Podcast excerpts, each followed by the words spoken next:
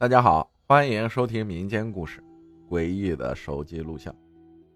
事情发生在二零一二年四五六月份，我是重庆秀山县的。那时候我已经十六岁，不读书了，整天和一帮小孩子玩。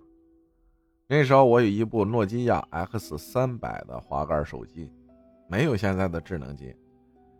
当时那一帮几岁的小孩子，最大的十岁，整天跟着我玩。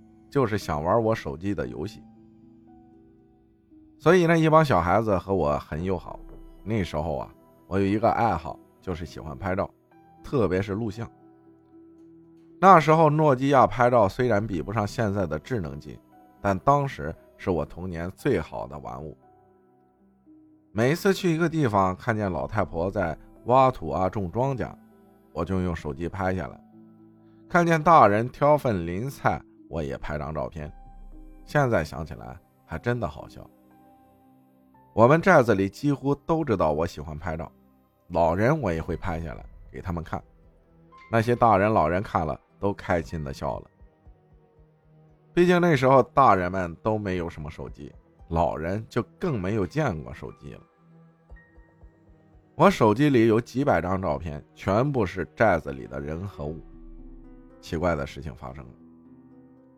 有一次，我和好几个小孩子去河里洗澡，当时有一个七十多岁的老人住在河边，我们就去上游洗澡，那个老人就在我们洗澡的下游洗菜、洗衣服，然后水被我们洗浑了，老人就拿着一个捶衣服的棒子上来骂我们，叫我们不要洗了，他要洗衣服、洗菜，水浑了。还怎么洗衣服洗菜，一直在忙。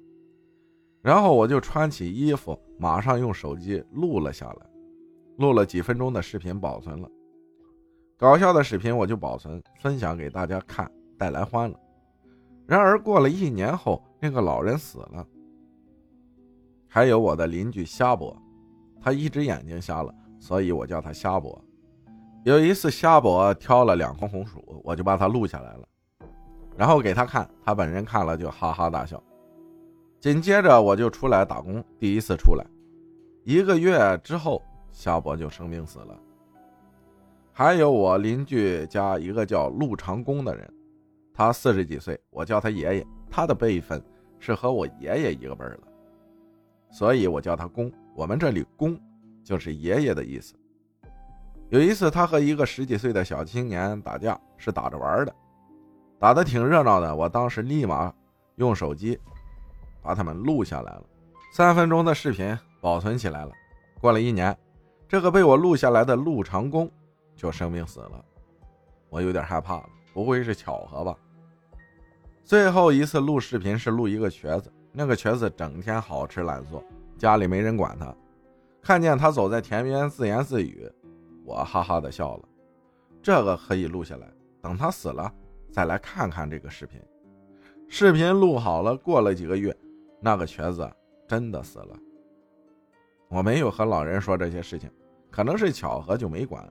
我手机里几百张照片，唯独这四个我觉得搞笑的视频一直留着。结果偏偏这四个视频里的人都过世了，我才全部删除了。我一个朋友知道了，就说是我把他们录死了。我心里一直在想。这一切到底是巧合还是怎么样呢？第二件事啊，奇怪的山坡。我听我妈妈说，我三奶奶有一次上山砍柴的时候，看见一个像骨一样的石头，上面刻有看不懂的文字。三奶奶就忙着砍柴，把那个像骨一样的石头放在草丛里藏着，说等一下拿回家。结果三奶奶柴砍好了，去拿石头，发现那个石头不见了，像是石头自己跑了一样。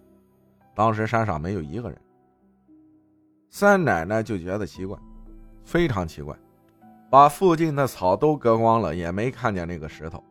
发现石头那个地方是一个差不多五十米高的小丘陵。老人说，那个小丘陵样子像一个龙头。有一个风水先生说，附近不能住人，不然。必有灾祸。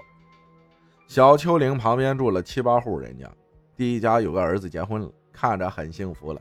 过了几年后，谁也没想到他家儿子有一次和儿媳妇吵架了，最后打起来了，儿子直接把儿媳妇给掐死了。第二家一家五口人，大儿子去矿山工作被电死了，二儿子娶了媳妇，但是那个媳妇老是喜欢跑，跑出去找其他男人。最后他妈妈无缘无故走路，把脚扭断了。第三家一家四口人，最小的儿子被过喜事放的炮，最后一个炮啊不知道怎么了没响，但是刚好落到他儿子头上，响了。去医院住了好久。第四家三口人，一个儿子。有一次，他爸爸去工地，不小心从五楼掉下来，摔死了。听说是踩到一个钢筋，钢筋断了，人掉下来了。